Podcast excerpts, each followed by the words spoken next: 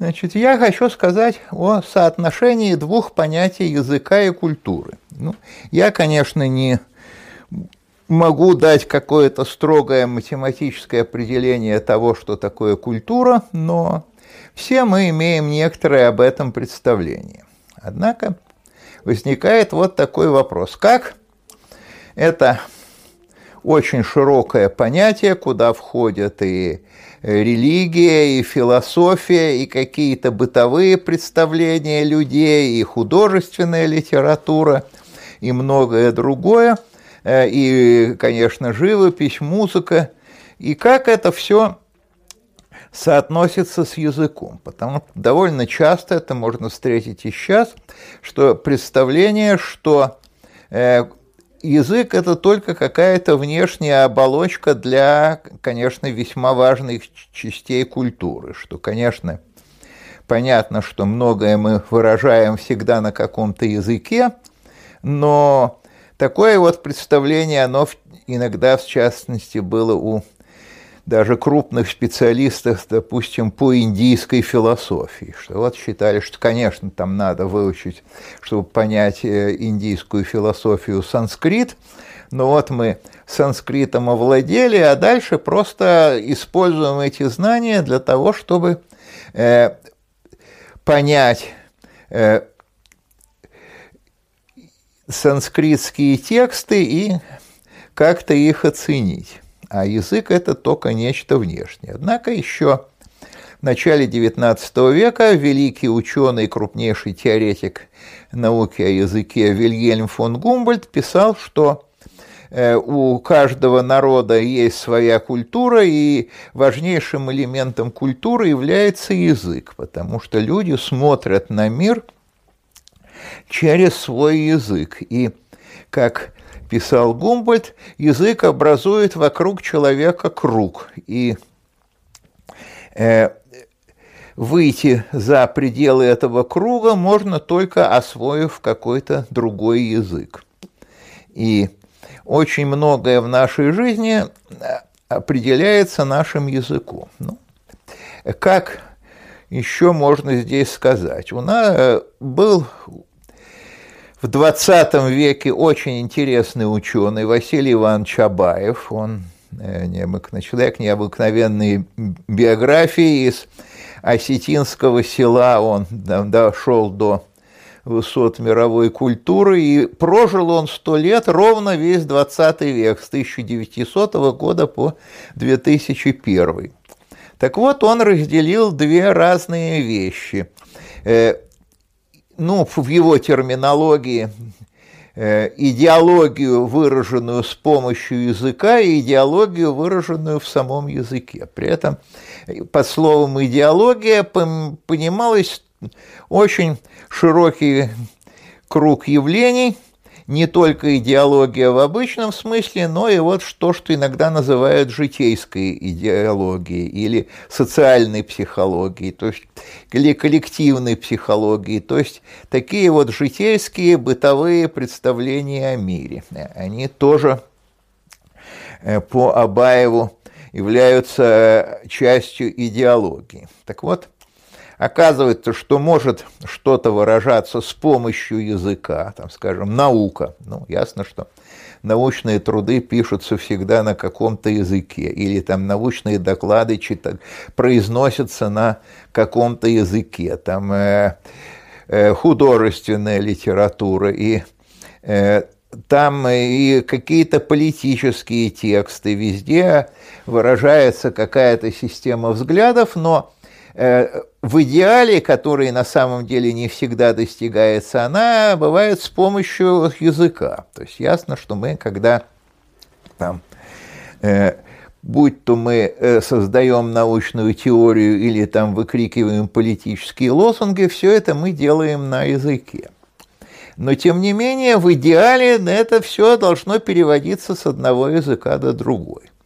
И ясно, конечно, что какой-то идеологии э, жестко связанной с языком, не существует. Мы знаем, что в современной России, и, конечно, не только в России, люди могут обладать самыми разными представлениями о мире, самым разным мировоззрением. Люди могут быть верующими, неверующими, коммунистами, либералами, националистами, кем угодно, но все они носители русского, ну и в основном все-таки русского литературного языка. Так что э, и все, что они говорят и пишут, может быть, в принципе, переведено на другой язык. А вот, идеолог... а вот что такое идеология, выраженная в самом языке? Ну вот, ну некоторые примеры всем известны, кто учил когда-нибудь иностранные языки. Ну вот, что по-русски «нога», «рука» – это одно слово, а по-английски, по-французски будет одна часть руки или одна часть ноги выражена одним словом, а другая часть руки или другая часть ноги выражена другим словом. Так что вот уже разные картины мира. Потом э, возьмем языки больше отличающиеся здесь друг от друга, скажем, русский и японский. По-русски э, у нас H2O в жидком состоянии от 0 до 100 градусов все равно будет обозначаться одним и тем же словом «вода», и мы это понимаем как э, ну, одно и то же, может быть, с какими-то несколько разными свойствами, но это все одно и то же. А по-японски есть два слова «мидзу». Это холодная вода, ю – это горячая вода. Значит, это как бы две разные сущности. Еще Э, в русском и в русском языке, ну и там, скажем, в английском, так же, как и в случае с водой, есть э, глагол даватель, английское to give. А как сказать по-японски «давать» – вопрос бессмысленный, потому что по-японски глаголов пять. Во-первых, разные виды вежливости – там можно сказать э, невежливо, можно сказать вежливо. Во-вторых, в какую сторону направлено давание? Ко мне или от меня? Ну, в широком смысле, там, допустим, от постороннего человека к моему брату или от брата ко мне. Это все будет в направлении меня. И, соответственно, наоборот. И будут использоваться разные глаголы. И э, картина мира языковая выражается в самых, э, э, в разных разделах языка и далеко не, не совпадает даже, скажем, с житейской идеологией. Вот, в частности, проявляется э, житейская идеология очень э, четко э, тогда, когда она даже э, вот э, с языковой картиной мира не совпадает. Например, вот э, как в русской языковой картине мира представляется такое животное, как собака. Ну, традиционно э, считалась собака животным нечистым. Если собака забежит в храм, значит формально храма больше не существует. Ну, его не надо разрушать, но надо его заново освещать, это будет уже другой храм в том же здании. Вот, и русская языковая картина мира, что проявляется в переносных значениях слова, в пословицах, везде будет собака, собаки, собачья смерть, или ах ты собака, и все такое. Там в переписке Ивана Грозного с Курбским э, главное ругательство Ивана Грозного – это собачье ругательство. Ну, ясно, что сейчас бытовая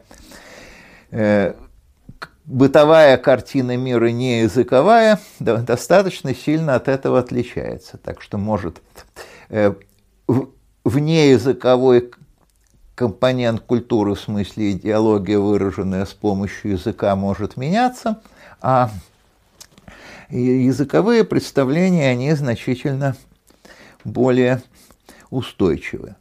Ну и ясно, что, конечно, ясно, что все-таки э, идеология, выраженная в языке, она тоже, тоже во-первых, со временем меняется, но значительно медленнее. Во-вторых, конечно, скажем, когда мы говорим о русском языке, надо иметь в виду, что все-таки есть русский литературный язык, есть диалекты, есть просторечие, это все-таки в какой-то степени разные языки, пусть похожие друг на друга, и там тоже все может быть по-разному. Но, скажем, допустим, вот я привожу такой пример Ленин и Бердяев.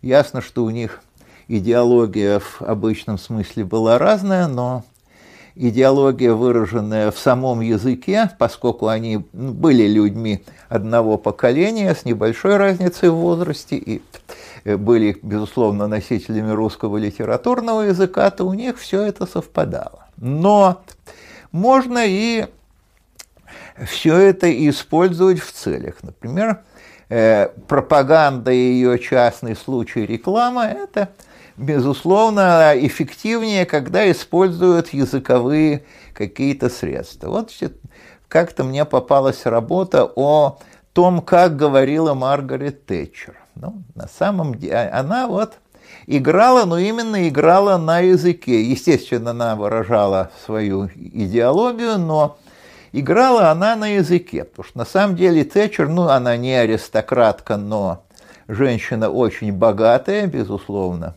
принадлежавшая к буржуазии, но она изображала женщину среднего класса.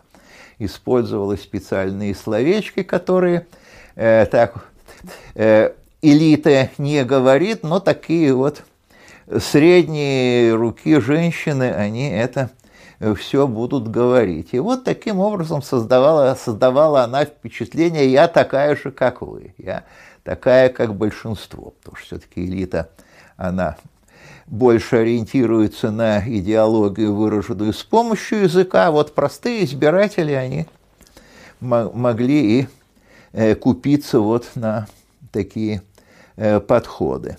И поэтому э, язык – это безусловная часть культуры, и надо к языку относиться всерьез, что многие наши Э, не только э, отечественные, но и мировые ученые об этом говорили, и начиная с Вильгельма фон Гумбольта.